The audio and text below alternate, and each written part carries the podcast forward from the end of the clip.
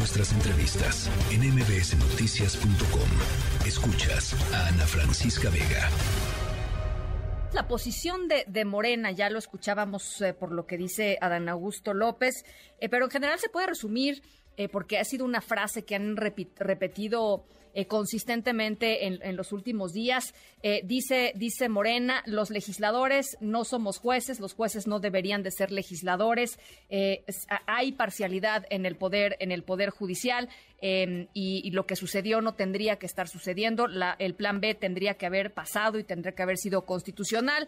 Eh, es la decisión. Son nueve ministros que dicen, no, así no es la cosa. Javier Martín Reyes, abogado investigador del Instituto de Investigaciones Jurídicas de la UNAM. ¿Cómo viste la sesión de hoy y, cómo ves el argumento de, Morena?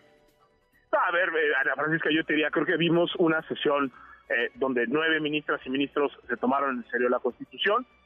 yo creo que en este caso, la verdad es que jurídicamente la solución era muy clara. Hay muchísimos precedentes, Ana Francisca, donde la Corte ha dicho pues que los debates legislativos y la aprobación de leyes son mucho más que levantar dedos y contar votos, ¿no? Digamos, en una democracia constitucional tiene que haber un debate genuino, se tienen que escuchar las voces a favor y en contra, se tienen que seguir los trámites parlamentarios, tiene que haber un trabajo en las comisiones, se tienen que escuchar idealmente a las voces de las personas eh, involucradas. Y lo que vimos no en el llamado plan B pues fue una cosa digamos casi casi como de libro de texto no donde las mayorías de Morena y sus aliados aprobaron una ley que ni siquiera estaban en condiciones de, conocer. O sea ni siquiera fácticamente hubo el tiempo para que conocieran eh, la iniciativa mucho menos hubo una deliberación. Eh, se trató de darle la vuelta a los trámites ordinarios diciendo que era de carácter urgente, nunca se justificó el supuesto carácter eh, urgente y creo que ahí la consecuencia no podía ser otra eh, que la invalidez, Ana Francisca. y ahora, sobre el argumento de que esto es una invasión de la competencia del Poder Legislativo, pues pues caray, ¿no? Digamos, o sea, en, en México y en el mundo existe una cosa que se llama control de constitucionalidad, es parte inherente, digamos, de un modelo de democracia constitucional, mucho más un sistema de pesos y contrapesos como el que tenemos en, México. Y por supuesto que las mayorías legislativas pueden aprobar leyes secundarias, eso es obvio, pero esas leyes secundarias tienen que hacerse conforme al procedimiento que marca la Constitución y la ley y tienen que hacerse respetando el contenido de la norma suprema que es la Constitución.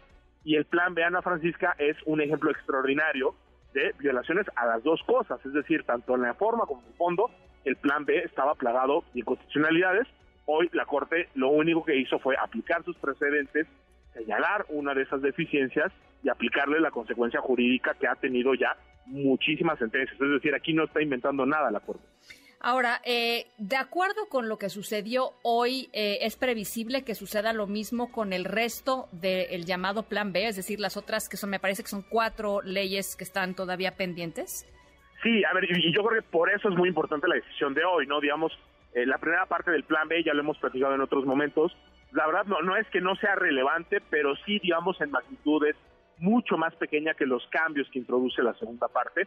Pero yo te diría, aunque cada una de las, de las iniciativas tiene sus peculiaridades, la verdad es que yo veo que en términos de lo que es relevante a la luz de las violaciones al procedimiento legislativo, pues estas violaciones estuvieron presentes tanto en la aprobación de la primera parte como en la aprobación de la segunda.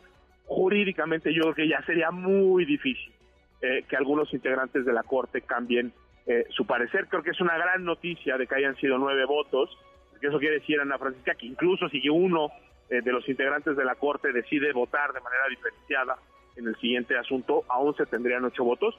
Entonces, yo quiero ser prudente, pero al mismo tiempo decir que sí, existe una muy alta probabilidad de que la Corte termine invalidando, por fortuna, la otra parte del plan B. No sabemos cuándo sucederá eso, ¿cierto? No, a ver, hasta donde tengo entendido, Ana Francisca, todavía no tenemos ni siquiera proyecto eh, de resolución. Eh, hay que recordar que sí hubo mucha diferencia, no estamos hablando de, un par de meses entre la aprobación del plan B que se hizo en diciembre y después la publicación de la segunda parte que se hizo eh, hasta febrero, ¿no? Eh, yo creo que ya con este precedente se le quita mucha presión a la Suprema Corte, aunque seguro los ataques van a ser eh, brutales, pero sí yo vería muy difícil que el ministro Lainez no presente un proyecto similar, pero sí ciertamente ahorita no tenemos fecha todavía para la resolución de la segunda parte. Bueno, y nada más preguntarte, eh, porque también lo he estado leyendo durante el día. Eh, esta última sesión del Senado de la República, en, donde, en la República, en donde se aprobaron una serie de 20 leyes en, ultra fast track, que, dice la oposición, en violación de todos los procedimientos y de todos los protocolos, digamos, todo el proceso legislativo. ¿También serviría esto como precedente para la invalidación de esas otras 20 leyes? Sí, a ver, yo, yo diría, y no solo este precedente, eh, Ana, sino pues todo lo que ha dicho la Corte, ¿no? Digamos ya en, muchos precedentes. Eh, aquí lo único que sí hay que decir es que cuando estamos viendo este tema de las violaciones al proceso legislativo, estas son determinaciones que pasan mucho por evaluaciones fácticas de qué fue lo que pasó, se dio justificación o no se dio justificación, se siguió o no se siguió, se publicó o no se publicó con antelación el, el dictamen. Entonces, yo creo que fueron tantas las leyes que se aprobaron ese día que sí puede haber ciertas particularidades que las hagan eh, distinto y, incluso yo te diría, creo que hay, por ejemplo, problemas adicionales. Una de las cosas que se han mencionado mucho sobre este último paquete de 20 leyes, por ejemplo, es el hecho ¿no? de esta extrañísima licencia que se concedió de una diputada que estaba fuera del país en Bélgica en una comisión oficial y que de alguna manera solicita la licencia para que la suplente pueda eh, ejercer las funciones y, al parecer hubo un momento donde las dos estaban desempeñando eh, actos oficiales y el quórum estaba, digamos, en el mínimo, mínimo, mínimo, porque nada más había 65 personas senadoras. Entonces, yo creo que puede haber ahí ciertas particularidades no que hagan diferente al, asunto, pero ciertamente, déjame ponerlo así, la inspiración general y la línea jurisprudencial eh, de la Corte, pues sí, no qué bueno que se mantuvo en este caso, y sí creo que pues esto es una, déjame ponerlo así, noticia que ciertamente incrementa también la probabilidad de que por lo menos algunas de esas leyes que se aprobaron también, como dices, en fast track y también con procedimientos muy cuestionados, eventualmente puedan ser invalidadas. Bueno, pues ahí está una decisión eh, bien importante de la Suprema Corte de Justicia de la Nación. Veremos mañana cuál es eh, la reacción del presidente López Obrador. La única, digamos, reacción de alto nivel que hemos encontrado hasta el momento es a Dan Augusto López.